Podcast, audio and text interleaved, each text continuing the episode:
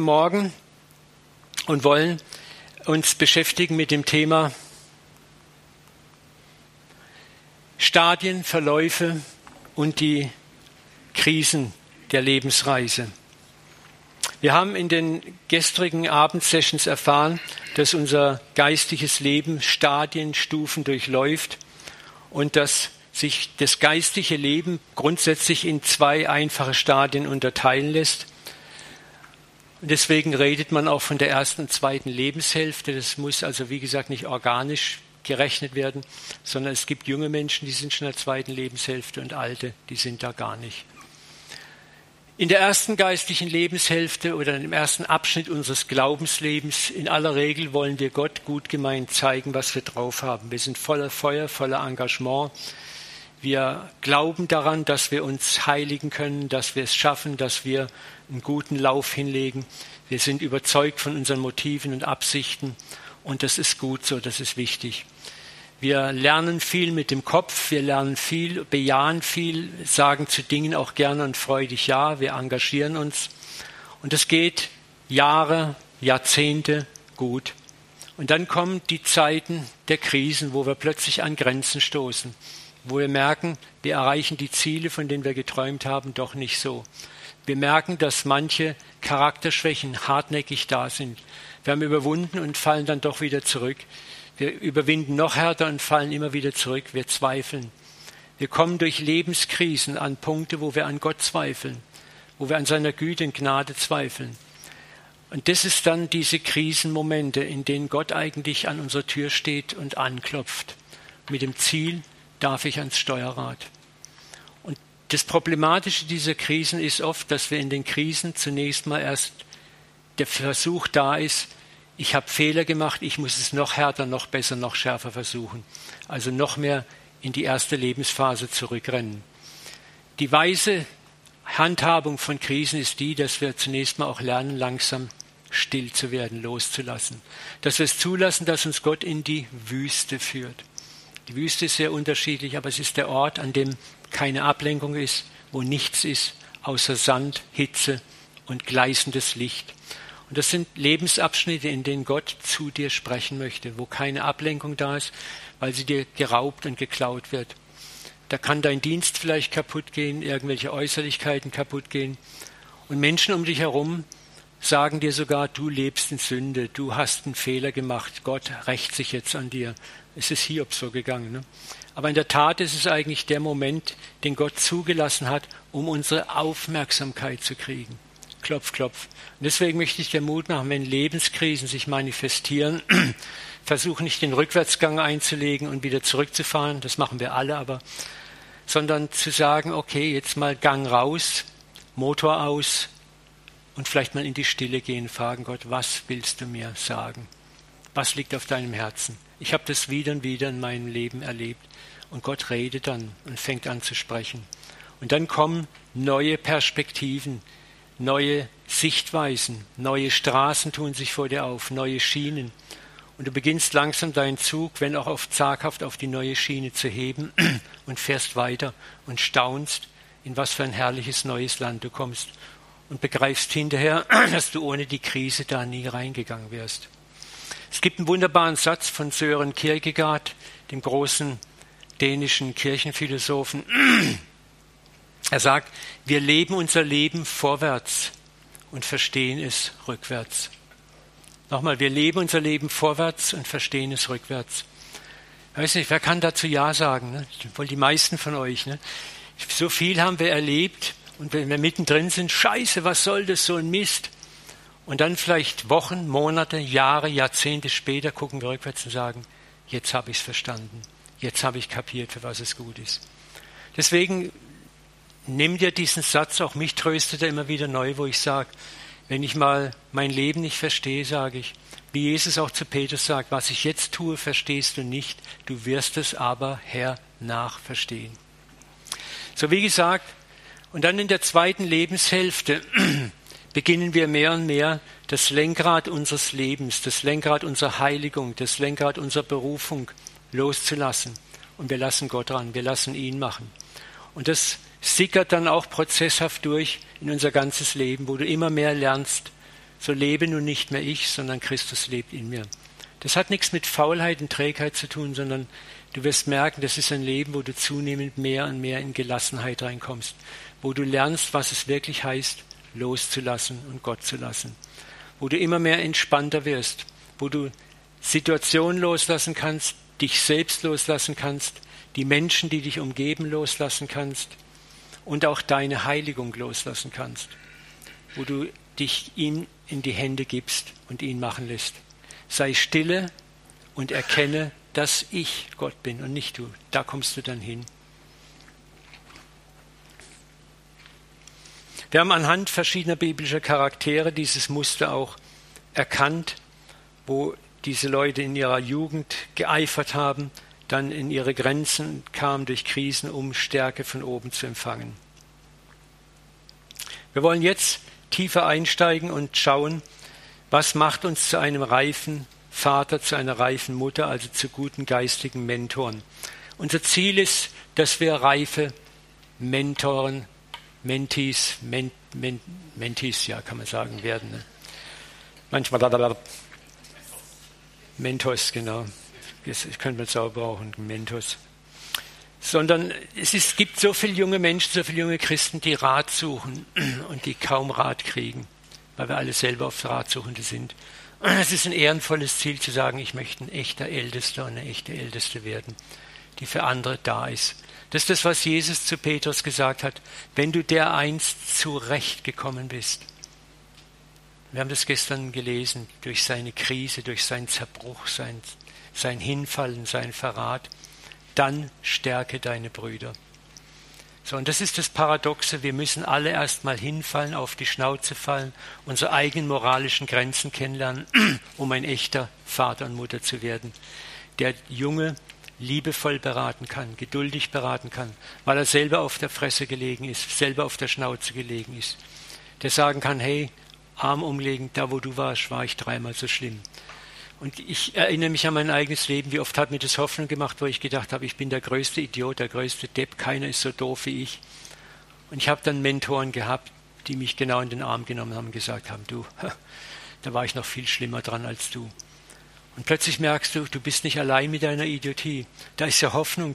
Ja, und wie bist du der? Ich bin da durchgekommen und Gott hat mich durch Gnade. Und plötzlich richtest du dich auf, kriegst Hoffnung und jemand nimmt dich an die Hand und geht mit dir durch die Schattenwelt, bis wieder Licht kommt. Und das möchte Gott, dass ihr das alle seid. Aber paradoxerweise gehört dazu, dass ihr selber auch durch Krisen, Leiden und Zerbruch durchgeht, indem er bei euch ist und wo er euch durchtragen wird, herrlich retten und begnaden wird. Und ihr werdet Erfahrungen mit ihm machen, wenn ihr den Weg geht, die sind einfach nur brillant, brillant. Was den reifen Mentor auch ausmacht, ist, dass er nicht angelerntes Wissen vermittelt, sondern erlebtes Wissen, geläutertes Wissen, das durch persönliche Erfahrung geläutert ist. Ein weiteres Zeichen des reifen Mentors, wir schauen mal so ein bisschen drauf, was ein Mentor ausmacht, einen Ältesten, eine Älteste, ist, dass wir uns in unserer Erfahrung auch nicht anderen aufdrängen. Ne? So, Herr Lehrer, ich weiß was oh, da ist ein Opfer, jetzt kann ich mal. Schwester, jetzt, jetzt erzähle ich dir mal, wie das geht. Und blaber ihr den Kopf voll ohne Ende, Punkt und Komma. Und auf alles habe ich eine Antwort. Ihr habt es vielleicht auch schon erlebt, so Leute, die auf alles sofort eine Antwort haben. Die dir Fragen beantworten, die du gar nicht gestellt hast. Ne? Kennst du das? Ja. Ne?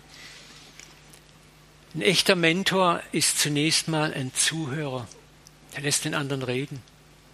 Manchmal ist es, ich lerne das so oft auch in der Seelsorge, eine große Hilfe, wenn der andere nur hinsitzen kann und kann mal reden.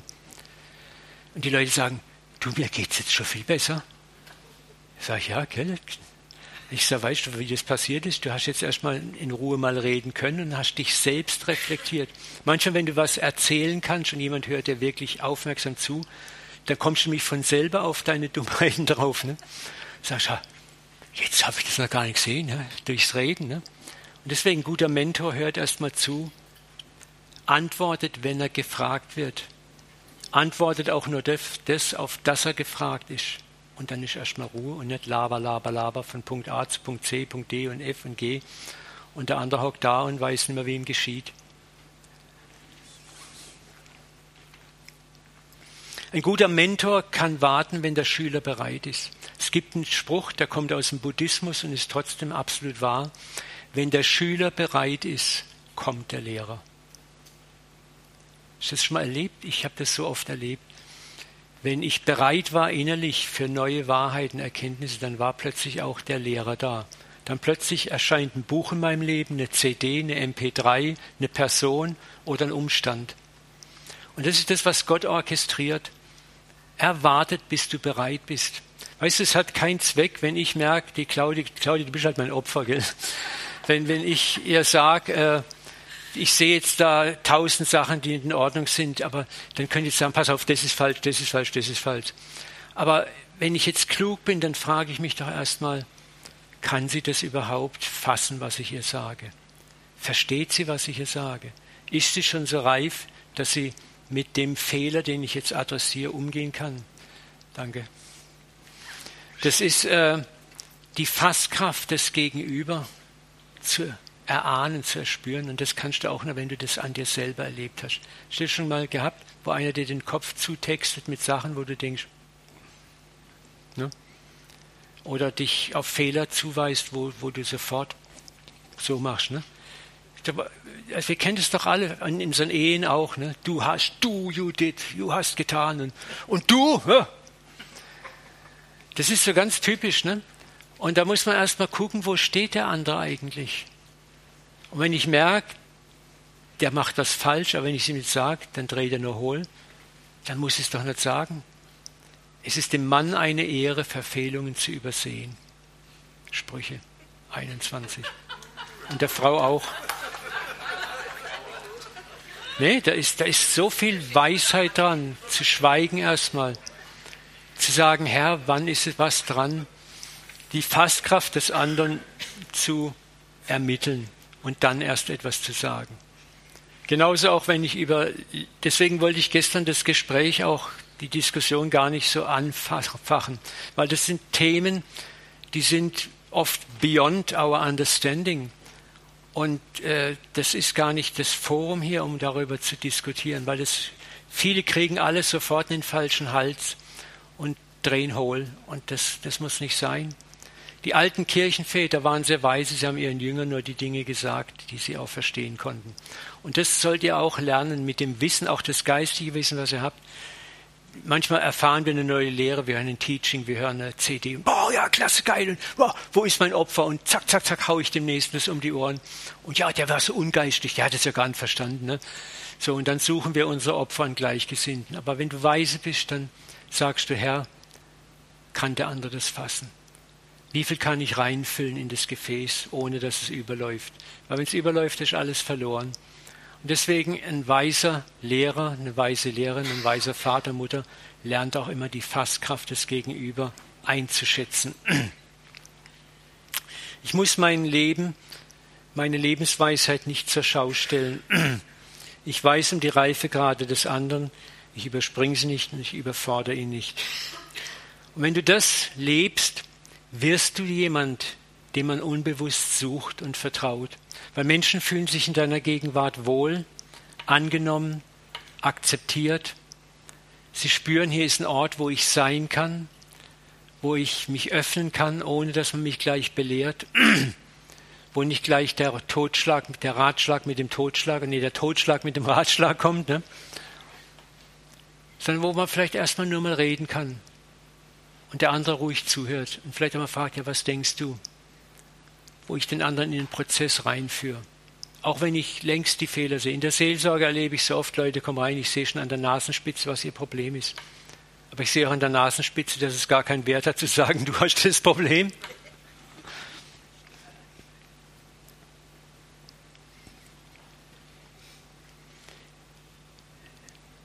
Es ist wichtig auch zu erkennen, in der ersten Lebensphase brauchen wir Abgrenzung. Wir müssen am Anfang schwarz-weiß denken, um später authentisch wachsen zu können und gesunde Grenzen zu erfahren, ohne ihr Gefangener zu werden.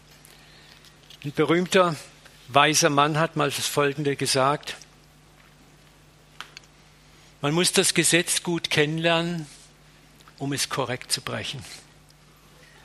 Lass mal den Satz auf dich wirken. Man muss das Gesetz gut kennenlernen, um es kreativ zu brechen.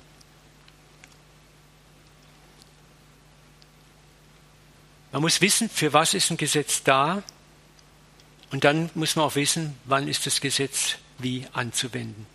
Da sind wir nochmal hier, seht ihr nochmal dieses berühmte Gemälde, ein französischer Maler, mit, wo die Pharisäer vor Jesus stehen, die Ehebrecherin dort vor ihm hinzerren. Und Jesus kannte das Gesetz. Er hat auch gesagt, es wird kein Tüttel vom Gesetz fallen, bis das es alles erfüllt ist. Weil er es gut kannte, wusste er auch, wie er es brechen kann. In einem positiven Sinne brechen. Das ist jetzt ein bisschen provokant gesagt. Ne? Für was das Gesetz wirklich da ist. Ne? So, und deswegen ist es auch falsch, so, sozusagen, well, Gesetz, du bist gesetzlich. Es ist gut, Gesetze zu haben. Es ist gut, Grenzen zu haben. Ich rede hier auch nicht in meinem Seminar darüber, dass wir keine Impulskontrolle brauchen. Wir brauchen Impulskontrolle, wir sollen den Kindern auch Impulskontrolle beibringen. Impulskontrolle ist zu sagen Nein zu Dingen, die schlecht sind, zu sagen Nein zu Dingen, die anderen schaden und mir schaden, Dinge, die Gott uns in den Geboten gebietet, auch ernst zu nehmen. Aber es ist die Frage, wie gehen wir damit um? Hau ich jemand um die Ohren komme ich dahin, sage, so steht geschrieben, Punkt aus fertig. Und da sind wir genau bei dem Punkt hier, wo die Pharisäer sagen, was liest du, was steht im Gesetz geschrieben? Steinigen.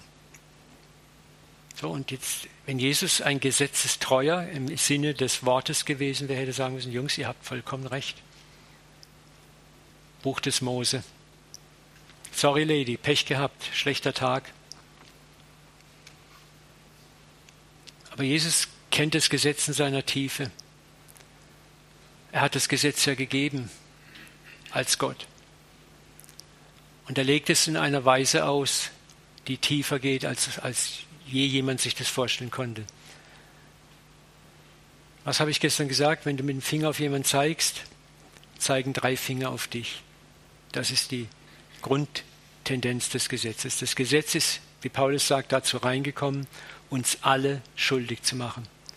Und nicht uns in Lager zu spalten. Ja, ich halte das Gesetz, also habe ich ein Recht, dich zu steinigen. Ne? Was macht Jesus? Er sagt, Leute, schaut mal, ihr habt alle das Gesetz gebrochen, ihr alle verdienten Stein auf der Birne. Und die haben das verstanden. Und jeder rennt weg und wirft seinen Stein weg und sieht, dass er Land gewinnt, nach Hause geht. Was sagt Jesus? Wo sind deine Verkläger? Ist da niemand? Dann verklage ich dich auch nicht. Sündige nicht mehr. Er sagt nicht, hey, Girl, und sucht jetzt wieder den nächsten Lover. er sagt, sündige nicht mehr. Aber es kommt nicht dieses platte, fromme Gelaber. Das war jetzt deine letzte Chance, du Schlampe. Es ist die Liebe, mit der er diese Frau behandelt hat, die Güte und das Erbarmen, glaubt mir, das hat diese Frau mehr getroffen als alle üble Zurechtweisung. Das hat begonnen, in ihr Transformation auszulösen, die dauerhaft und bleibend ist. Wisst ihr, und Gott hat kein Interesse an Menschen, die ihm nachfolgen aus Angst, Schiss und Furcht. Ich gehorche dir, weil ich Schiss habe, dass du mir sonst auf die Birne haust. Oder stell dich mal das vor, Gott geht durch den Himmel, freut sich und dann sagt der Mensch, Claudi, warum bist denn du hier? Hawaii, Papa. Also, wenn ich ehrlich bin, ich wollte nicht in die Hölle. Dann habe ich das kleinere Übel gewählt. Ja, nee, jetzt mal ganz ehrlich. Wie viele Menschen, Prediger habe ich gehört, die sagen, ja, besser in der, im Himmel als in der Hölle. Glaubt ihr wirklich, Gott hat ein Interesse an so einer Nachfolge? Oder Gott hat ein Interesse daran, dass du nicht klaust, nur weil deine größte Angst ist, dass du erwischt wirst und in den Knast kommst? Hat Gott nicht vielmehr ein Interesse daran, dass wir erkennen, warum heißt das Gebot, du sollst nicht stehlen? Dass wir begreifen, wir schaden jemand anderen, wir schädigen jemand anderen, wir tun jemand anderem weh damit, wir richten Schaden an, wir schaden uns selber auch. Und dass wir sagen, jawohl, das ist nicht richtig und es wäre gut, anders zu leben.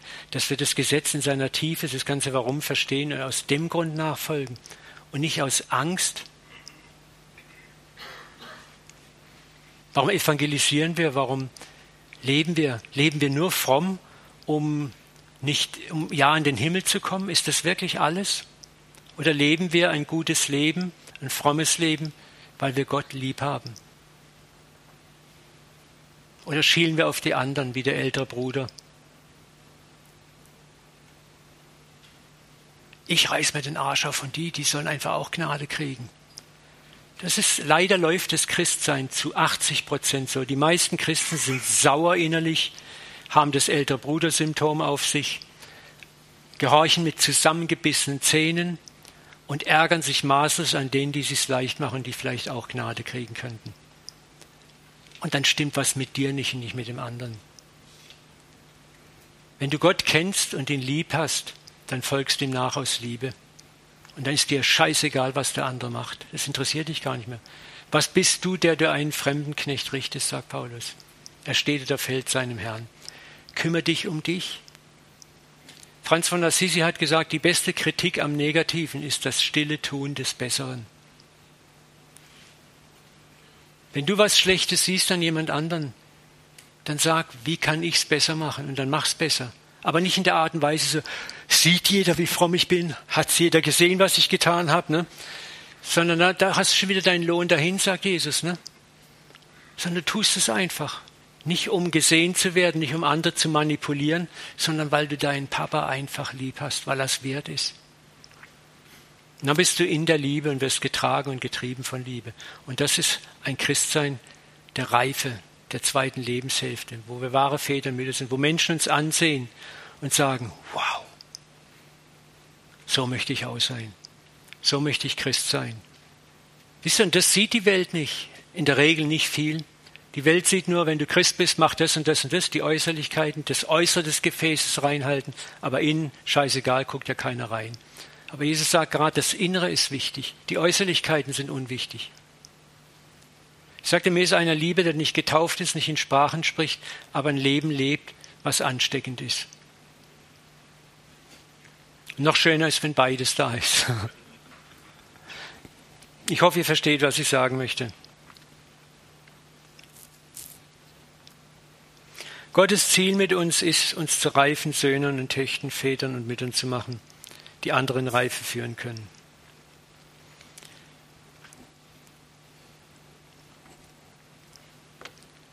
Als ich ein Kind war, redete ich wie ein Kind, dachte und urteilte wie ein Kind. Als ich ein Mann war, tat ich das Kindliche ab. Das ist das, wie wir anfangen. Wir alle fangen wie Kinder geistig an, denken wie Kinder, urteilen wie Kinder. Aber dann kommt das Mannes- oder Frauenalter.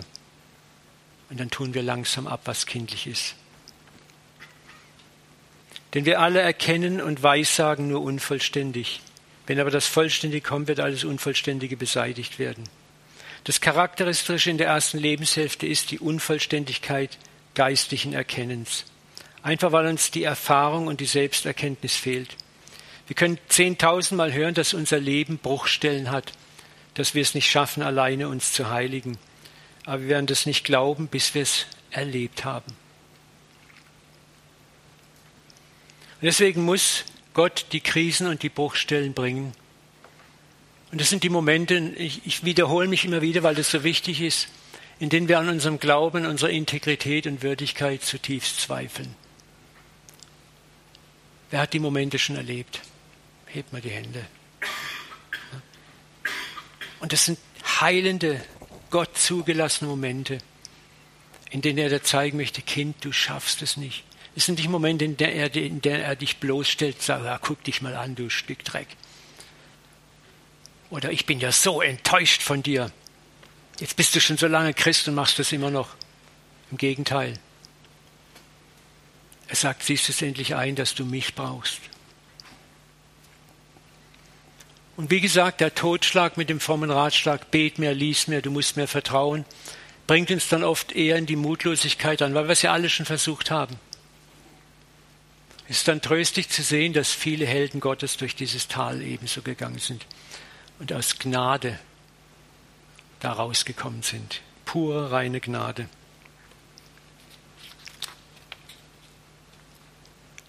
Ich schaue noch mal ganz kurz über den Elia und den Petrus.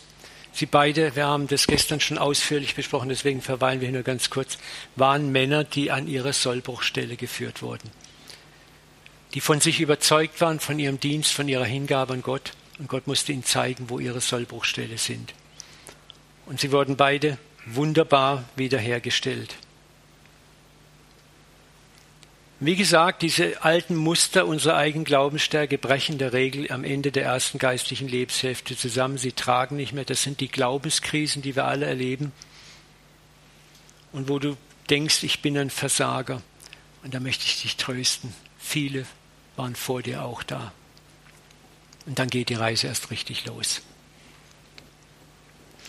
Es ist übrigens ein typisches Muster, wenn das Neue uns geistig überfordert, dass wir den Rückwärtsgang einlegen, wieder ins Alte zurückgehen.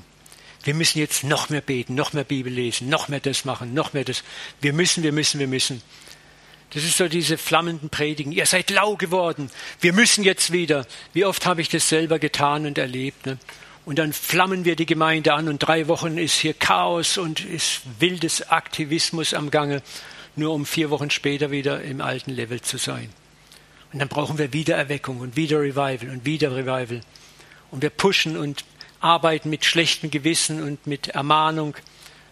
Und wir hören das so zu und denken, ja, ist ja gut. Und heben die Hand, ja, ich will erneuert werden, ja, ich will mein Leben neu Jesus geben. Wie oft sehe ich Leute nach vorne kommen. Ne? Und Leute, das ist Religion. Wir müssen dahin kommen zu sagen, Gott, ich habe ein fundamentales Problem. Ich liebe nicht richtig. Ich bin faul ich bin träge, mir ist das und das wichtiger. Und da fängt Gott an, sagt Gott, na endlich können wir mal reden miteinander. Endlich nimmst du mal deine scheiß Maske vom Gesicht und redest Klartext mit mir. Nackt, blind und bloß stehe ich vor dir, das werden wir nachher auch noch sehen. Heute Mittag reden wir über Schattenarbeit, den Schatten erkennen, den Schatten annehmen. Darauf will Gott raus. Dass wir mal diese ganze fromme Maske abnehmen und uns so hinstellen, vor allem wer wir wirklich sind. Und dann fallen Zentnerlasten von dir ab. Ist dann das, die Gemeinde ist kein Ort der Heiligen, sondern ein Krankenhaus kurierender Heiliger. Das brauchen wir dringend wieder in der Gemeinde, diese Situation, dass, dass wir spüren, hier ist ein Ort, wo ich zunächst mal der sein darf, der ich wirklich bin. Wo ich vor meinen Geschwistern keine Masken tragen muss. Wo wir aber uns einander unterhaken, wenn einer am Boden liegt, sagt, komm, wir helfen dir weiter und nicht noch rumtrampeln und drauftreten. Aber Gesetz und Religiosität ist überschaubar, verstehbar und klar. Das Gesetz definiert sehr schön, wer ist drin, wer ist draußen, wer ist heiß, wer ist kalt, was man tun muss, um wieder drin zu sein. So der Maßstab. Und Jesus hat sich dagegen immer verwehrt. Und so war es auch für die Jünger. Was Paulus verkündet hat über Gnade, war ihnen zu gefährlich. Jakobus versammelte viele Jünger um sich, die Gnade ging ihnen zu weit, es war zu gefährlich, dass die Nation den Heilsplan Gottes einbezogen hat. Bei Paulus war höchst verdächtig. Und so haben sie wieder, nachdem Jesus das Tor geöffnet hat, sind sie wieder zurückgegangen. Und dann Paulus ging nach vorne, Jakobus und der Rest ging zurück ins Gesetz wieder. Und du kannst lesen Galater 2,12, Galater 5,3, Galater 6,13, wo die Jünger um Jakobus herum diese Ausgrenzung betreiben, wo es zum Clash zwischen Paulus und Jakobus kommt, zwischen Paulus und Barnabas kommt. Es ist das Verhaltensmuster, gegen das Jesus in seinem ganzen öffentlichen Leben so ankämpfte und wo er auch meisterhaft beschreibt,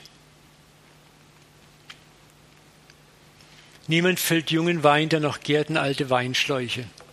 Das ist das, unser Denken muss erneuert werden. Wenn du einen alten Weinschlauch hast, also sprich Traditionalist bist und sagst, oh, lass mich in Ruhe mit dem ganzen neuen Kram. Ich habe mich jetzt so schön eingerichtet in meiner Bude. Und du willst aber in deiner Bude Neues haben, dann funktioniert das nicht. Das sprengt deine Bude. Du brauchst einen neuen Weinschlauch, eine Fähigkeit, Neues aufzunehmen. Weite in dir. Und diese Weite kommt erstmal durch Krisen zustande, wo du merkst, dass die alten Muster, egal wie du dich anstrengst, nicht mehr tragen, nicht mehr taugen, nicht mehr funktionieren. Das kann eine Lehre sein, das kann eine Kirche sein, das kann eine Denomination sein, das kann eine Berufung sein, wo Gott sagt, hey, da ist mehr. Und wir trennen uns schwer von den alten Weinschläuchen und noch weniger mögen wir den alten Wein aufgeben. Das ist das, was Jesus sagt, der alte Wein, niemand will neuen. Wer hat schon mal neuen Wein getrunken? Was macht er? Gärt, beißt, zwickt. Nee, dann lieber den Wein, den alten, der oh, geht so schön runter. Die alte Lehre, die gute alte Lehre, ja, das geht so runter. Da muss ich nichts denken, ich kann mich zurücklehnen, alles ist gut. Das Neue ist aufregend. Das Neue sprengt alte Denkmuster, Sichtweisen und Lehren. Es macht uns Angst, verunsichert uns. Und deswegen sagen viele, nee, ich bleibe bei meinem alten Glaubensmuster. Da fühle ich mich sicher. Ich will mich der Mühe, einen neuen Weinschlauch zu schaffen, nicht aussetzen. Weißt du, was dann oft wirst? Zu einem Verfolger des Neuen. Zu einer Sau, die sich rumdreht und dem, der Perlen ausstreut, ihn beißt. Das hat Jesus gesagt, nicht ich. Werft eure Perlen nicht vor die Säue, damit dieselben sich nicht rumwenden und euch zerreißen. Hast du vielleicht auch schon mal erlebt. Du gibst eine Erkenntnisperle raus und die Leute beißen dir den Arm ab. Das hat auch was mit Fasskraft zu tun. Überleg gut, wem du was sagst, sagt Jesus. Ne? Und er hat es ja erlebt.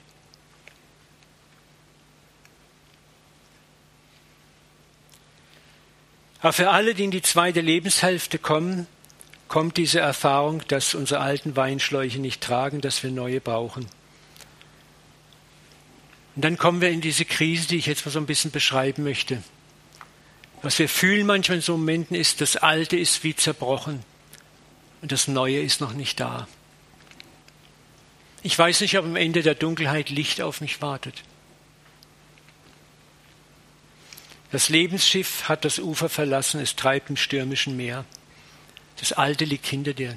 Das kann eine alte Gemeinde sein, eine Ehe, eine Beziehung, was auch immer. Lehren, Verständnisse, Glaubensmuster. Und du bist in der Dunkelheit, im Sturm. Das neue Ufer sieht man nicht. Da ist Einsamkeit, Verlassenheit, Gefühle von Schuld und Scham, diese tiefe Überzeugung, ich bin nichts wert. Das, was Petrus erlebt hat. Er ging hinaus in die Nacht und weinte bitterlich. Dann geht er zu seinen Freunden und sagt, Apostel, das Thema hänge ich an den Nagel, ich gehe wieder fischen. Wer kommt mit? Ich gehe in meinen alten Job zurück. Und nicht mal das klappt, er fängt keine Fische mehr. und das geht uns auch oft so. Oder Elia, der in die Wüste rennt und sagt, es ist vorbei, Vater, ich bin nicht besser als meine Väter. Leute, das sind ganz normale Erfahrungen in der, in der Krise des Transfers, wo Gott dich in Neues reinführt, dass du erstmal erschüttert bist über dich selber. Verzweifle nicht, umarme es, es ist ganz normal. Einige Erfahrungen schauen wir uns mal an. Emotionale Erfahrungen am Tiefpunkt einer Lebensreisekrise. Orientierungslosigkeit und Verwirrung. Sich vollkommen verlassen und allein fühlen. Keiner liebt mich, keiner versteht mich. Das sind oft die Gefühle, die wir da haben. Auch Gott nicht. Obwohl ich mich danach sehne, ertrage ich manchmal keine Nähe. Ich will mit niemand reden, lass mich gerade in Ruhe. Ich breche irgendwann zusammen, nichts mehr funktioniert, ich fange keine Fische mehr, nicht mal das Fischfangen geht, das Alte geht auch nicht mehr. Das ist scheinbar kein Ausweg. Und das ist das, Gott führt dich immer enger hinein in den Geburtstunnel des Neuen. Wird es immer enger und immer mehr bleibt das Alte zurück. Ich habe Angst, den Glauben zu verlieren. Ich kann mein Glaubensleben nicht mehr kontrollieren. Am liebsten würde ich sterben. Habe ich alles schon durchlebt. Und deswegen kann ich anderen helfen, die da stehen. Und was hilft? Vollkommenes Loslassen. Das ist Level 6 in dieser Reisestufe. Die anonymen Alkoholiker sagen, da fängt das neue Leben an. Loslassen. Loslassen. Erkennen, dass ich nichts kann, nichts vermag. Loslassen und zulassen, dass ich getragen werde von einer Kraft, die größer, weiser und liebevoller ist als ich. Nicht mehr selber kämpfen. Und hier beginnt der eigentliche Glaube. Davor war es Gott, du und ich, wir sind ein tolles Team, zusammen schaukeln wir das Boot schon. Zusammen werden wir aus dem Projekt Uwe Dahlke eine Erfolgsnummer machen. Und Gott sagt, mach mal, mach mal. Und dann kommst du an den Punkt, wo du sagst, so, es geht nicht mehr, ich kann nicht mehr. Und jetzt kannst du nur noch glauben. Vertrauen heißt das übrigens. Ne? Glauben, Pistis, Vertrauen. Dass er es macht. Ich war, als ich in Vollzeitigkeit ging vor 20 Jahren, war ich spielsüchtig. Computerkonsole, so. Ich habe geballert, Vietcong abgeschossen. Und das waren damals so die ersten schnelleren PCs und Farbbildschirme und ich hatte mein eigenes Gemeindebüro und einen tollen riesigen Bildschirm und da hat es nur so gefußt und gekracht. In jeder freien Minute, wenn gerade niemand im Büro war, habe ich geballert und gezockt und nebenbei meine Predigten geschrieben. Und ich habe mich so geschämt. Dann habe ich die CD vernichtet, nur um am nächsten Tag sie neu zu kaufen. Dann war ich noch clever, dann habe ich mir von der neuen CD gleich schon mal eine Sicherungskopie gemacht, falls ich dieses Original wieder zerschnippel. Ne? Und ich kann heute, weiß ich, Gott saß im Himmel, hat sich schallend amüsiert und auf die Schenkel geklopft, wie ich da gekämpft habe. Ne? Und immer wieder habe ich versucht, jetzt aber heute nicht, oh, in Jesu Namen geh weich. Und es war so dieses, oh, ich komme an gegen dich, du Teufel. Und es war nur noch schlimmer. Ich habe mich verdammt und abgelehnt. Und irgendwann hat Gott gesagt, wann willst du endlich loslassen? Ich sage, ja, wie loslassen? Mich machen lassen. Da habe ich langsam gelernt, hat Gott gesagt, wenn du spielst und du hörst auf und du schämst dich, dann komm zu mir und bekenn das und ich vergebe dir und du nimmst die Vergebung an. Ja, und dann? Ja, dann existierst mal eine Weile, bis du wieder spielen musst. Und dann kommst du wieder, bekennst es, nimmst die Vergebung an und weiter geht's. Jahre später hat Maria Prean mir mal das gesagt, das ist der Lebenslauf ist laufen, hinfallen, aufstehen, Krone gerade rücken, Staub abklopfen, weitergehen. Laufen, hinfallen, aufstehen, Krone gerade rücken, Staub abklopfen, weitergehen. Laufen, hinfallen, aufstehen, Krone gerade rücken, Staub abklopfen, weitergehen. Und auf dem Weg lernst du langsam Sünde zu überwinden. Weißt du, was die Sünde überwindet? Nicht die Scham, nicht die Angst vor Strafe. Nicht das beim siebten Mal wieder sündigen, bam, dann hau ich dir den Kopf ab oder die Hand ab. Oder lass deine Augen erblinden. Ne, so der Rachegott.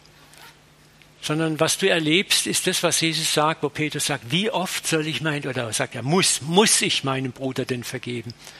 Reicht es siebenmal? Siebenmal ist schon fast zu viel. Ne? Und was sagt Jesus? Pech gehabt, Petrus. Ich hätte eine bessere Idee. Siebenmal, siebzig Mal.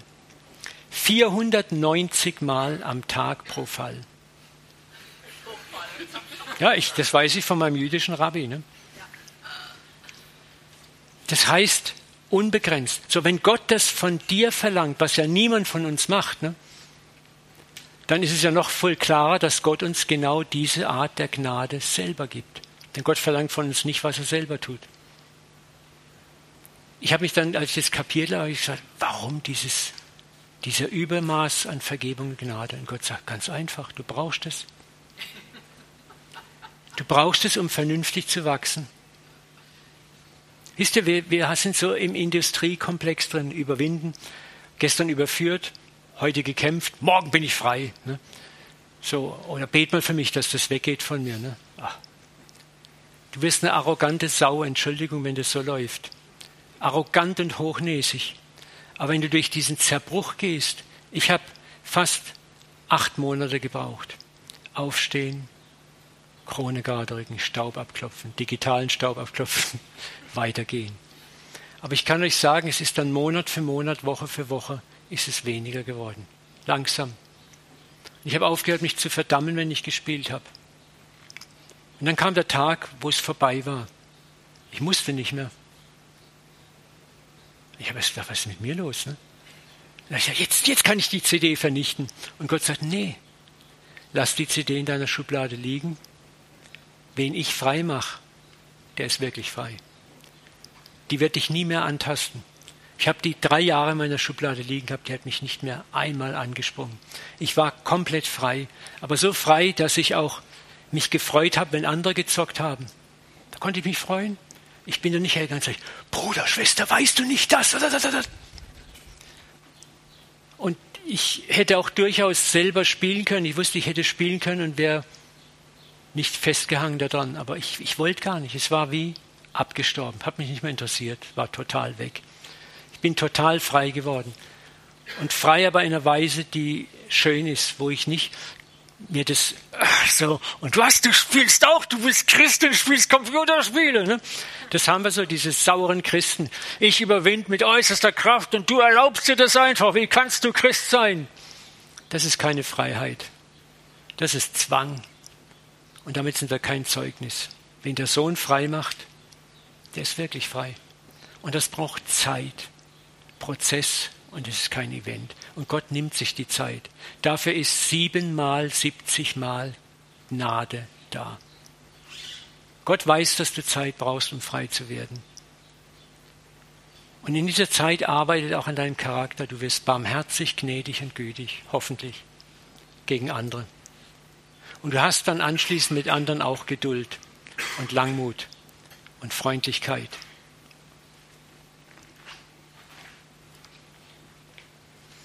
Und das ist das Loslassen. Lernen zu erfahren, dass ein anderer dich trägt. Das, ist, das kennen wir alle, ne? Die Spuren im Sand, wo Doppelspur läuft am Sand und dann kommt die Lebenskrise und nur noch eine Spur sieht der Gläubige. Und er sagt, ja, wo hast du mich da, hast du mich da verlassen, Gott? Und Gott sagt, nee, da habe ich dich getragen.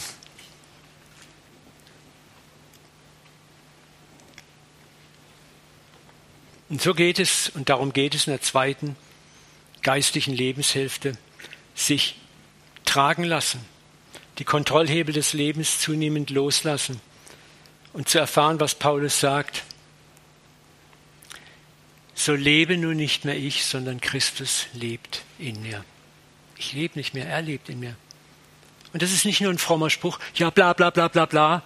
Wir, wir labern manchmal Sprüche daher und wissen gar nicht, was sie bedeuten. Er lebt wirklich, er lebt, er lebt es für dich. Die Kunst ist, auf die Seite zu gehen, das ist ein Prozess. Wachstum und Veränderung finden im Sein statt und nicht im Tun. Transformation kommt als Reifeprozess von innen. Abwarten, zuwarten. Sei stille, das heißt, lass los, hör auf und erkenne, dass ich Gott bin. Sei stille dem Herrn und hoffe auf ihn. Die Bibel ist voll von diesen Hinweisen. Pastoren, Freunde und Seelsorger können dich unterstützen in diesem Prozess und begleiten, aber sie können es für dich nicht machen. Wie oft erlebe ich, dass Leute zu mir können, Uwe, bet mal für mich, dass das weggeht. Schmeiß mal den Dämon raus. Sag ich, weißt du was? Der Dämon hat einen Namen, du. Was? Was? Ist nicht der größte Teufel, der größte Dämon, der in uns sitzt, heißt Uwe Dahlke, Klaus Bärbel oder wie immer du heißt. Es ist so leicht zu sagen, ja, das ist der böse Dämon oder die, die Bindung und ich bin schön außen vor. Und wenn du es nicht hinkriegst, Pastor, dann hast du nicht genügend Vollmacht, dann geh halt zum nächsten.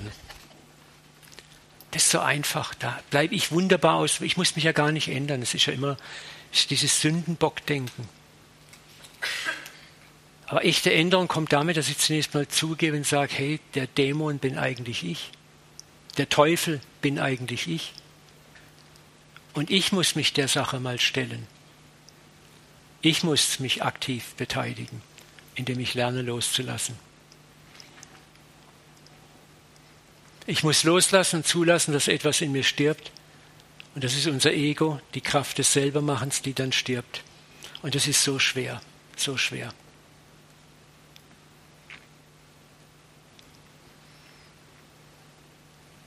Du möchtest dich selbst heilen, gegen deine Versuchungen ankämpfen, dich unter Kontrolle haben. Aber ich kann dir garantieren, du schaffst es nicht. Du schaffst es begrenzt für eine Weile. Und BOM! explodiert das Ding. Irgendwann fliegt dir richtig um die Ohren. Und dann kommst du und sagst, jetzt habe ich die Schnauze voll mit dem Glauben. Und schon richtig so. Mit dem Glauben hätte ich auch die Schnauze voll. Aber wenn ich weiß, da ist ein Gott, der sagt, hey, cool down, langsam. Wir gehen Schritt für Schritt für Schritt. Das ist, was Paulus erfahrt, wo Gott zu ihm sagt, Paulus hat ein Dorn im Fleisch. Wir wissen nicht, was es ist. Die einen reden das schön, so, ja, das war etwas Spirituelles. Ich glaube, dass es ein ganz schöner Charakterfehler war, der Paulus gestunken hat. Weil er war nämlich ein arroganter Schnösel. Und er sagt, Herr, nimm das von mir weg. Das ist genau das. Mach mal. Und Gott sagt, ah, Paulus, schlechte Karten, bad news. Lass dir an meiner Gnade genug sein. Denn meine Kraft wird in deiner Schwachheit mächtig sein. Nichts mit wegnehmen, sondern wenn du hinfällst, Paulus, kommst du zu mir, kriegst Gnade, weiter geht's. Wenn du wieder hinfällst, kommst du zu mir, Gnade, weitergehen. Wisst ihr, wie demütigend das für Paulus war? Den Nationenapostel und mit einem dunklen Fleck auf der Weste rumlaufen müssen, wo man, ich, der Apostel Paulus, muss Vergebung erlangen, braucht Gnade. Ist unser arrogantes Ego ist uns da ganz schön im Weg. Und Paulus lernt auf diese Weise Demut, Sanftmut und Güte.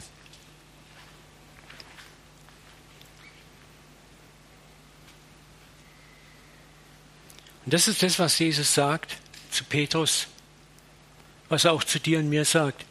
Ich habe für dich gebeten, dass dein Glaube nicht aufhört. Und wenn du der eins zurechtgekommen bist, dann kannst du deine Geschwister stärken. Das gilt für jeden hier im Raum, der da sitzt. Er hat für dich gebetet, schon lange, bevor du gläubig wirst, dass dein Glaube nicht aufhört. Dass du prozesshaft Heilung erfährst und aus dem Prozess des Zerbruchs, des Erbarmens, der Güte und der Liebe andere aufrichtest. Dass du das Ebenbild Jesu wird, der sagen kann, kommt her zu mir alle, die ihr mühselig und beladen seid. Ich will euch erquicken, lernt von mir, denn ich bin von Herzen demütig und sanftmütig. Hör mal, einem demütigen, sanftmütigen Mensch öffne ich mich gern. Da gehe ich gern hin und rede mit dem. Da, da sage ich gern, schau mal, da kannst du mal unter mein Hemd gucken, ne, wie schwarz es da ist. Aber jemand Arrogantes, Aufgeblasenes, der auf dem Siegerberg steht, sagt, hier stehe ich hier oben, ich habe mich hart hochgearbeitet. Wenn du zu mir willst, komme hier herauf, arbeite dir auch den Weg nach oben. Dann sagst du, Arschloch, lass mich in Ruhe. Es ist wahr. Und so viele Christen laufen desillusioniert in der Spur. Man tut so das Minimum, um dabei zu sein. Und dann wundern wir uns, dass die Welt sagt, Christ sein, oh, sorry du, ich habe drei Christen in meiner Firma, mir reicht's. ha? Ja, das, das ist, ist aber oft so. Ich höre das immer wieder. Und deswegen sind wir berufen, Licht zu sein. Menschen sollen sagen, Mensch, bei mir ist ein Christ und die sollen aber von uns ein Zeugnis geben, was anders ist. Ne? Nicht wie fromm wir sind, was für einen Heiligenschein wir haben, sondern dass wir Leben ausstrahlen, Freude ausstrahlen, dass wir trotzdem zerbrochen sind. Dass sie sehen, wo wir Fehler machen, aber mit unseren Fehlern einfach ehrlich umgehen und uns nicht als fromme Heilige darstellen. Als ich in Kur war, haben wir die Leute mal eingesetzt, man hockt ja dann Tag ein, Tag aus zusammen und trifft sich hier und dort und da und macht abends Spiele und so Zeug. Dann ich gesagt, wisst ihr, was, was an, mir an ihnen so gefällt, ist, sie sind so natürlich. Sie rauchen auch mal Zigarren, sie schimpfen auch mal, sie fluchen auch mal. Und da merkst du, dass die Leute eigentlich was erwarten, dass du lebst, dass da was pulsiert. Sie haben auch mal Fehler gemacht. Ich habe gesehen, wie sie sich bei dem entschuldigt haben. Na, da habe ich mal mit der einen geschimpft von der Küche. Das, das war, ja, ich will es nicht erzählen. Ich bin halt mal kurz auch laut geworden. Und dann habe ich mich immer entschuldigt. Und es hat einer mitgekriegt und sagt, das finde ich so stark. Und das sind die Dinge, wo die Menschen sehen wollen.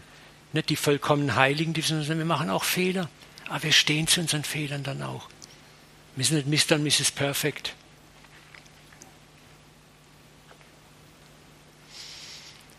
Hör auf, es selbst zu versuchen. Hör auf, mit Gewalt gegen die Realität deiner Probleme anzurennen. Lerne das Geheimnis des Bekennens, Loslassens und Vertrauens. Dann wird es geschehen an dir, mit dir und sehr oft trotz deines Egos. Und bevor wir uns nicht eingestehen, dass wir machtlos sind, werden wir die wahre Macht der umwandelnden Gnade des Vaters nie kennen, akzeptieren und auch nur suchen. Lass das mal an dich ran und wirken. In der Zwischenzeit machen wir jetzt, ich muss gerade mal auf meinen Plan gucken, wir haben eine kleine Pipi-Pause. Müssen wir schauen, wann machen wir Mittag. 12 Uhr. Sollen wir eine kurze Pipi-Pause machen oder sollen wir bis 12 Uhr durchmachen? Machen wir durch. Also gut. Ihr könnt noch, gell? Ist nicht langweilig. Ist schon immer viel.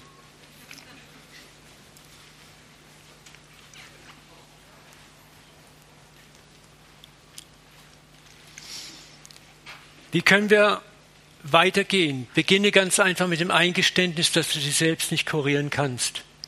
Du musst zu deiner Ohnmacht vorbehaltlos Ja sagen, damit Gott dich heilen kann. Leute, es geht um Ehrlichkeit ihm gegenüber, eine schockierende, aufrichtige Ehrlichkeit. Und darauf wartet er. Er wartet nur darauf, dass du ehrlich kommst. Denk doch mal an das Gleichnis. Tempel, vorne steht der Pharisäer, ich danke Gott, dass ich nicht so bin wie der Typ da hinten und ich mache das und das und das. Und der hat das alles gemacht. Es war gut. Das war kein böser Mensch, aber er war so verliebt in sein Tun, dass er gar nicht gemerkt hat, wie arrogant und schnöselhaft er schon geworden ist. Und da hinten steht der Zöllner, wagt nicht mehr den Kopf hochzuheben und sagt nur, ich bin ein Sünder, ich, ich bin ein Sack, ich bin dreckig, ich bin Schmutz, sei mir gnädig. Und Jesus sagt, der ging gerechtfertigt raus. Das ist das, was Gott erwartet, dass wir aufrichtig und ehrlich zu ihm hinkommen und sagen, das bin ich. Und das jeden Tag, Tag ein, Tag aus, siebenmal, siebzig Mal. Und dann wirst du erleben, wie diese Güte und Gnade dich überwältigt und die Sünde, die Kraft der Sünde immer mehr zerbricht in dir. Und da beginnt Glauben, zu glauben, dass die Gnade wirklich da ist. Und nicht Leistung, ich muss es leisten. Und die Gnade ist nur sehr begrenzt, ist nur ein Überziehungskredit. Pass auf, dass dein Dispo-Gnadenrahmen nicht überzogen wird.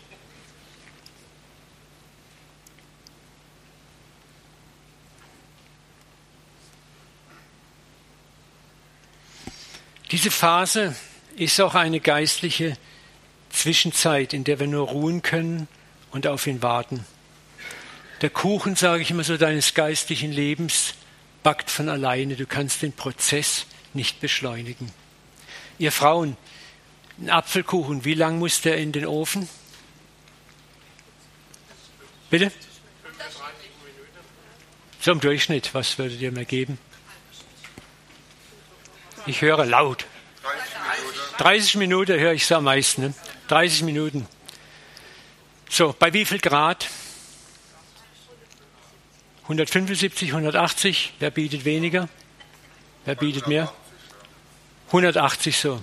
Also 30 Minuten, 180 Grad. Jetzt stell dir mal vor, was würde passieren, wenn ich jetzt der Uwe Dahl gesagt hätte, es geht mir alles viel zu langsam. Ich mache 300, 360 Grad und 15 Minuten. Was kriege ich dann, wenn ich es rausziehe? Harte Kekse, Apfelkekse, schwarz. Also nicht das Resultat, was ich wünsche. Und das ist exakt das, was wir mit unserem geistlichen Leben oft machen. Wir möchten den Kuchen unseres Lebens prozesshaft, industrieprozesshaft beschleunigen. Wir wollen Heiligung beschleunigen. Da gibt es dann so viele tolle Bücher, How-to-Do-Bücher. Ne? In fünf Schritten zum vollmächtigen Christ, in sechs Schritten zum Heiligen. Die Bücher verkaufen sich wie die Welt, die How-Tos. Und das ist alles dieses schneller, schneller, schneller. Instant, genau, die Instant Holies. Und das funktioniert nicht. Du kannst geistliche Prozesse nicht beschleunigen. Gott gib mir Geduld, bitte am besten gestern. Es ist eine Zeit, in der du nur warten kannst und still sein kannst. Guck mal hier, Markus 4, 26. Mit dem Reich Gottes verhält es sich wie mit einem Bauern, der seinen Acker besät hat. Er legt sich schlafen, steht wieder auf, ein Tag folgt dem anderen. Also wieder pennen, aufstehen, pennen, aufstehen, pennen, aufstehen. Und jetzt pass auf, währenddessen, währenddessen schlafen, pennen, nichts machen groß, geht die Saat auf und wächst. Wie? Das weiß der Bauer selber nicht. Die Erde aber bringt von selbst die Frucht hervor. Zuerst den Halm, dann die Ehre, zuletzt das volle Korn in der Ehre. Die Erde ist in dem Fall Gott. Und das ist ein wunderbares Bild für geistliches Leben.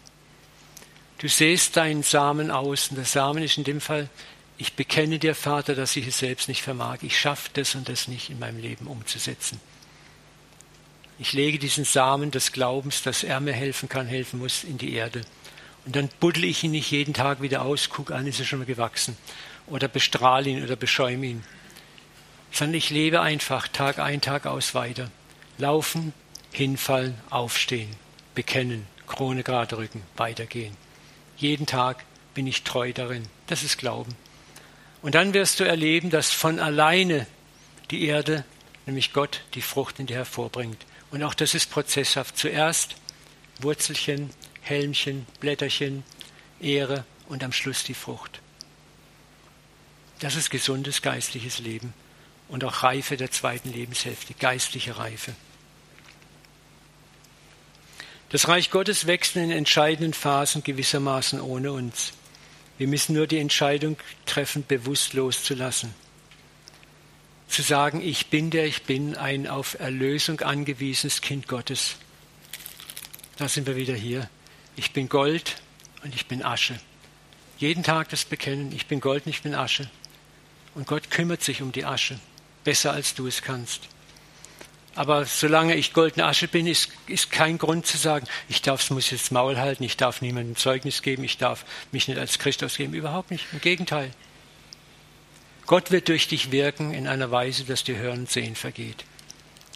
Ich habe die größten Gebetserhörungen oft auch in, in Phasen gehabt, wo ich kaum frommes Wechselgeld in der Tasche hatte. Also Wechselgeld meine ich so, wo ich Gott was geben konnte und er gibt mir was zurück. Wieder und wieder und wieder habe ich das erfahren, wo, wo er gnädig, barmherzig ist, so gütig und freundlich. Ich hatte gerade zum Anfang, die letzten zwei Jahre waren nicht immer einfach mit, dem, mit der Parkinson-Diagnose. Da wächst du auch erstmal rein und musste dich nicht anfreunden, aber arrangieren und hineinfinden. Und da hast du nicht so, lies die Bibel, bet jeden Tag, wenn du wachsen willst. Und da waren auch so Phasen, wo ich für mich gefühlt eher 300 Meilen von Gott weg war, aber trotzdem ihm ganz nah war. Ich habe immer wieder gebetet, aber ich habe nicht, ich habe oft wochenlang, früher bin ich immer eine Stunde Gebetszeit auf meinem Airfield draußen rumgerannt und Mittlerweile begreife ich immer mehr, was Gott sagt. Euer Vater im Himmel weiß, was ihr braucht, bevor ihr ihn bittet. Ihr müsst nicht viel Worte machen wie Menschen, die Gott nicht kennen. Ich, ab langsam bin ich dort, wo ich spüre, was Paulus sagt, betet ohne Unterlass. Es ist ein Verbundensein den ganzen Tag mit ihm. Aber nicht in Shakamanda, Randa, Babanda, sondern so, ich kann es nicht erklären, es ist da. Und ich hatte da auch, da musste ich meine Rente einreichen und dann äh, war für die drei Monate Übergangszeit, musste ich Arbeitslosengeld einreichen.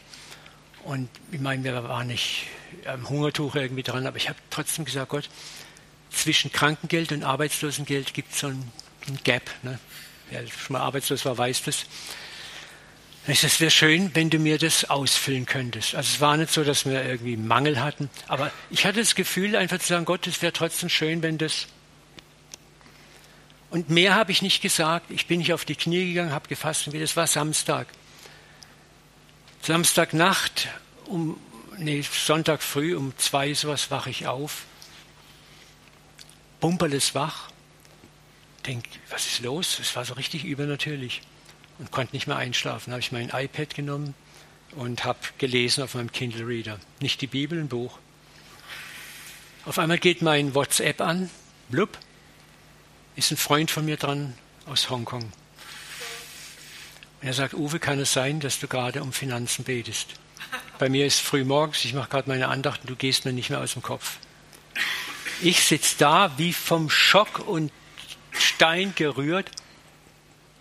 Ich war richtig stunned erstmal und dann habe ich nicht, er, hey Uwe, bist du noch da? Ich sehe, dass du online bist.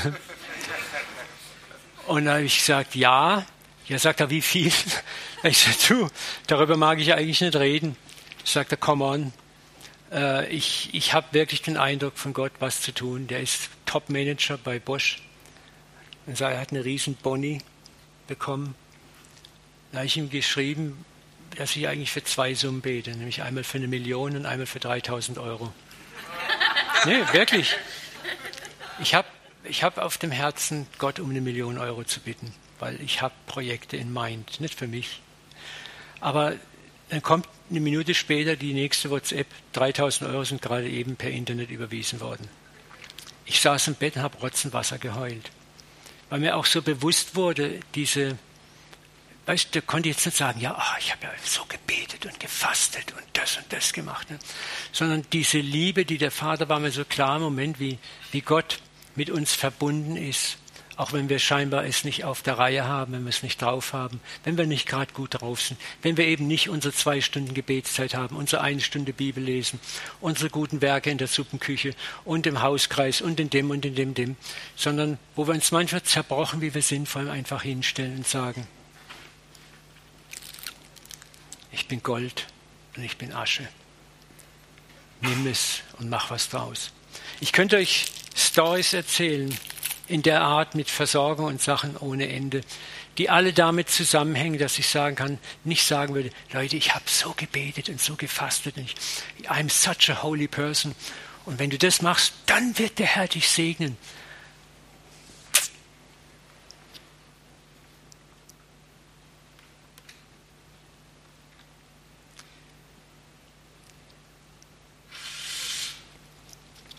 Wie gesagt, dieser Prozess läuft so ab, dass es keine Abkürzung gibt. Diese innere Reife ist auch wunderbar in Hesekiel dargestellt. Hesekiel 16,8. Ich ging an dir vorüber und sah dich in deinem Blut liegen und sprach zu dir, du sollst so in deinem Blut, als du in deinem Blut lagst, du sollst leben. Ich sage immer so, das ist die erste Bekehrung, wenn wir wiedergeboren werden, wenn wir zum Glauben kommen, dann leben wir und wow, jetzt zeige ich dir es Gott, was ich für dich drauf habe. Und ich habe dich erzogen und groß werden lassen, wie ein Gewächs auf dem Felde.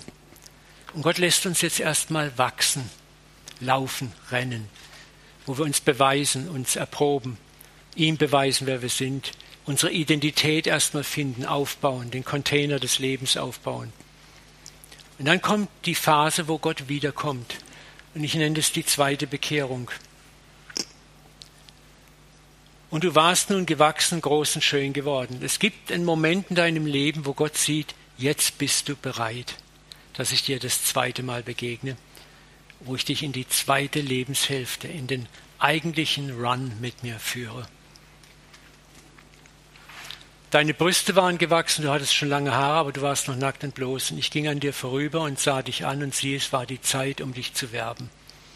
Das sind alles äußerliche Merkmale, die zeigen, dass eine gewisse emotionale, geistliches Wachstum stattgefunden hat. Da sind wir wieder bei den Levels und bei der geistigen Reife. Gott wartet, bis du eine bestimmte Reife auch in deinem Leben hast.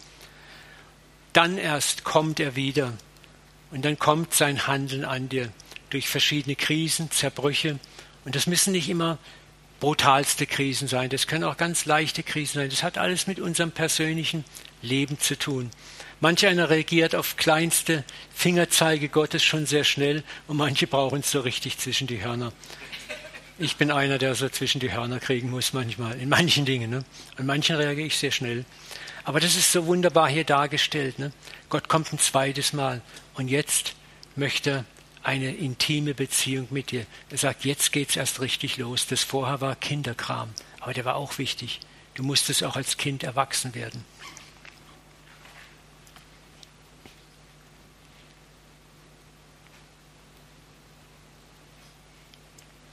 Und wenn du das Ende des Hohen Liedes sing, liest, Kapitel 8, Vers 5, da heißt es auch, dass die Braut gestützt auf ihren Geliebten aus der Wüste kommt. Das ist das, wo wir am Schluss alle landen. Gestützt auf unseren Bräutigam kommen wir aus der Wüste des Lebens. Und das macht uns nicht mehr aus, gestützt zu sein. Es ist sogar eine Ehre.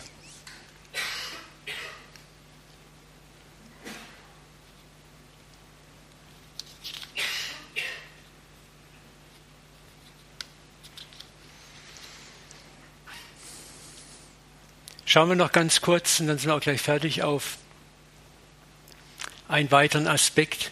Als ich ein Kind war, redete ich wie ein Kind, urteilte wie ein Kind, dachte wie ein Kind. Als ich Mann wurde, tat ich das Kindliche ab. Kennt ihr den Film? Mit dem Bild. Braveheart. Der Braveheart, das ist ein kleiner Junge in Schottland, seine Eltern, genau mit Mel Gibson, seine Eltern werden bei einem Überfall abgeschlachtet. Und dann kommt sein Onkel und holt ihn zu sich. Und dann hat er das Schwert in der Hand, der Onkel, und der Kleine sieht das Schwert an. Und der Onkel guckt ihn an und weiß genau, was im Kopf des Kleinen losgeht. Der Kleine wollte das Schwert haben und Rache nehmen. Und dann sagt der Onkel was ganz Interessantes, sagt er, zuerst werde ich dich lehren, das zu gebrauchen und dann das. Das hat mich nie mehr losgelassen. Vor zig, zig Jahren, als ich den Film das hat mich, dieser Satz und diese Szene hat mich nie mehr losgelassen. Ich dachte, wir möchten gerne, und Gott lass mich für dich tun, reißen und drauf und dran. Und Gott sagt, nee, nee, zuerst mal lerne ich Kopf und Herz zu gebrauchen. Und dann kommt Kraft, Gewalt und Vollmacht. Weil andersrum ist scheiße. Aber wir fangen so an, unser Erkennen, Weissagen ist unvollständig. Hier ein paar duale Denk- und Kommunikationsmuster, wie wir in der ersten Lebenshälfte, und wir sind zum Teil immer noch da drin, dieses typische Schwarz-Weiß-Denken.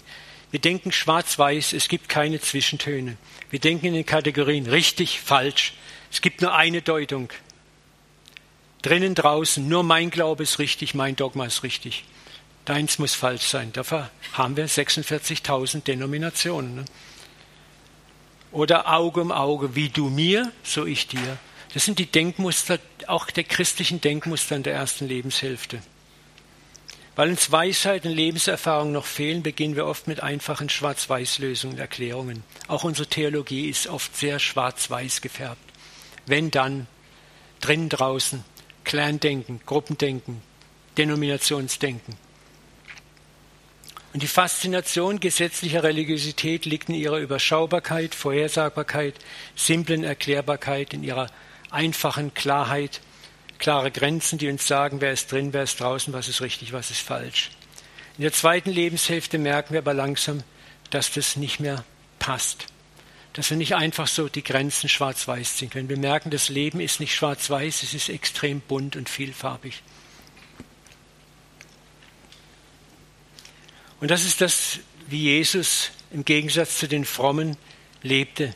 Den Frommen seiner Zeit ging es um das Muster drin, draußen. Und Jesus hat so nie gedacht. Er war nicht exklusiv, er war inklusiv. Jesus grenzte nicht aus oder urteilte oberflächlich. Er nahm die Menschen an, er wertschätzte die Person des Sünders, ohne die Sünde explizit gut zu heißen. Und das ist der feine große Unterschied zwischen dem Sünder als Mensch und seinen Taten. Und Jesus hat es sauber unterschieden. Zachäus zum Beispiel, der da auf dem Baum saß, die blutsaugende Ratte. Was sagt Jesus? Ich muss bei dir zu Gast sein. Was er wirklich gemacht hat, war eigentlich, er stand dort unten an dem Baum und hat gesagt, ich möchte dein Freund sein. Denn nicht weniger bedeutet die Einladung zum Essen im Judentum, im frommen Judentum das muss man vorstellen, das war eine Ratte, das war nicht einfach so ein netter kleiner Sünder. Der hat deine Kinder in die Sklaverei verkauft, wenn du Steuern nicht zahlen konntest. Ne? Und jetzt sagt Jesus, ich muss bei dir zu Gast sein, ich möchte dein Freund sein. Der fromme Rabbi, der so bekannt war in ganz Israel. Könnt ihr euch vorstellen, was das mit dem Mann auf dem Baum gemacht hat? Der hat wahrscheinlich eher erwartet, dass Jesus, als er da unten stand, das hat wahrscheinlich Zachäus gedacht, dass Jesus jetzt sagt, du Ratte, komm runter und bring deine Kreditkarten mit, wir rechnen ab. Oder zumindest als sie dann so auf dem Weg sind, dass Jesus sagt, weißt du, Zachäus, ich wollte dich jetzt nicht vor den Leuten bloßstellen, aber jetzt reden wir mal Tacheles bei dir im Haus. Ne? So geht das natürlich nicht. Kein Ton, wenn du die Geschichte liest. Kein einziger Ton des Moralisierens, des Anklagens. Jesus sitzt nur da und isst. Was passiert mit dem Mann? Kann richtig sehen, wie der hyperventiliert. Ne? und rennt rum, aufgeregt hinher und dann platzt es aus ihm raus. Wen ich ungerecht behandelt habe, erstatte ich es vierfach nach dem Gesetz des Mose. Die Hälfte meines Vermögens gebe ich an die Armen. Jetzt hätte man sagen können, du Ratte, das ganze Vermögen hast du wegzugeben. Du hast alles ergaunert. Ne? Aber Jesus sagt, hey, heute ist diesem Haus Heil widerfahren. Auch er ist ein Sohn Abrahams. Und das war das, was Jesus gemacht hat. Er hat den Sohn Abrahams adressiert, indem er sagt, ich muss bei dir zu Gast sein, ich möchte dein Freund sein. Das ist dieser große Unterschied, wie wir in der zweiten Lebenshälfte mit Sündern oder Outsidern umgehen sollen. Wir adressieren nicht die Fehler, wir adressieren das Potenzial. Wir adressieren nicht die Hülle, sondern den Schatz in der Hülle. Im Grunde sagen wir, das, was du machst, weißt du selber, dass das nicht richtig ist, aber in dir ist ein Potenzial zum Guten. Und dieses Potenzial adressieren wir. Als normale Laien und als Seelsorger auch. Das ist der Weg, der zum Leben führt. Das ist der Weg, den Jesus wieder und wieder und wieder mit den Sündern gegangen ist. Du findest nirgendwo ein, eine Story, wo Jesus die Sünder frontal konfrontiert. Wen hat er frontal konfrontiert? Die Pharisäer, die Schriftgelehrten, alle, die sich anmaßten, ich bin gerecht, ich bin okay. Da hat Jesus richtig Kante gegeben. Aber die, die richtigen Sünder, die Hardcore-Sünder, da war er nicht so. Weil er wusste ganz genau, die wissen eigentlich, wer sie sind. Den hat er erstmal gesagt, was sie eigentlich wirklich sind. Nämlich, dass da ein Schatz in ihnen ist, den Gott heben möchte. Und dieser Schatz, sage ich euch, schlummert in jedem Menschen.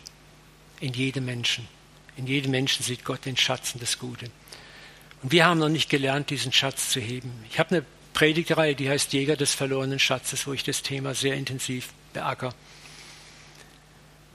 das ist fantastisch, wie Jesus da umgegangen ist und wie wir als Menschen der zweiten Lebenshälfte werden wir das lernen, so mit anderen umzugehen. Und wenn wir so in der Welt leben, wird die Welt uns hören und zuhören.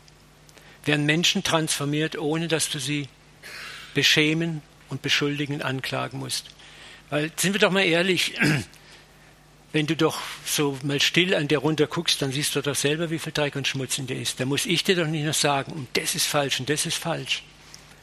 Aber wenn ich dein Potenzial adressiere, dir sage, wie du geliebt und angenommen bist, dann keimt doch Hoffnung in dir auf und du sagst, Mensch, den Dreck, der da noch in mir ist, den möchte ich auch gern weghaben. Was kann ich nur tun?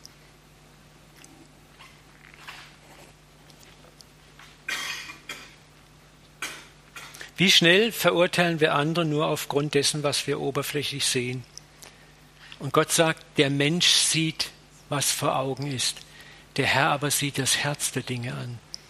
Das lernen wir auch in der zweiten Lebenshälfte.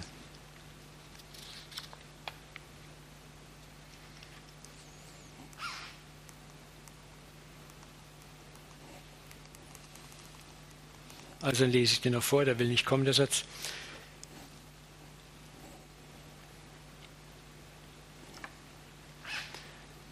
Vater, vergib ihnen, denn sie wissen nicht, was sie tun. Das ist das, was wir in erster Linie auch uns aneignen müssen, was Jesus am Kreuz vorgelebt hat. Das Arschloch, was dir blöd kommt, entschuldigt, wenn ich manchmal so hart rede, aber ich möchte, dass wir aufwachen. Weil wir denken es auch oft. Zu sagen, du weißt nicht, was du tust. Du weißt nicht wirklich, was du tust. Nicht wirklich. So hat Jesus die Menschen gesehen, die ihn ans Kreuz brachten, die Pharisäer, den Hohenrat, die Soldaten, alle. Vergib ihnen, sie wissen nicht, was sie tun. Gott sieht uns als solche an. Und deswegen sollen wir genauso miteinander umgehen. Deswegen hat uns Jesus Feindesliebe geboten, die wir so ganz schön auf die Seite schieben. Ja, ja, ja im tausendjährigen Reich mal. Ne? Haben wir noch das Sprüche 1.9? Ja, den Satz liebe ich. Damit schließen wir ab. Klugheit macht einen Menschen geduldig und es ist eine Ehre, Vergehung zu übersehen. Klugheit heißt in dem Fall Lebensweisheit, Reife, macht uns geduldig. Und es ist eine Ehre, Verfehlung zu übersehen. Mir macht es immer mehr Spaß, wenn ich Dinge sehe, die nicht gut laufen, wo dann der Reflex halt. Maul halten, Schnauze halten. Nichts sagen. Es ist eine Ehre und Gott ehrt mich dafür. Immer wieder merke ich das. Und irgendwann begreife ich auch immer mehr, wenn ich richte, dann werde ich gerichtet. Aber wenn ich nicht richte, verzichte darauf, dann werde ich auch nicht gerichtet. Ich mache genauso noch viel Fehler. Und ich erlebe auch, wie ich immer mehr Gnade erfahre für meine Fehler. Amen.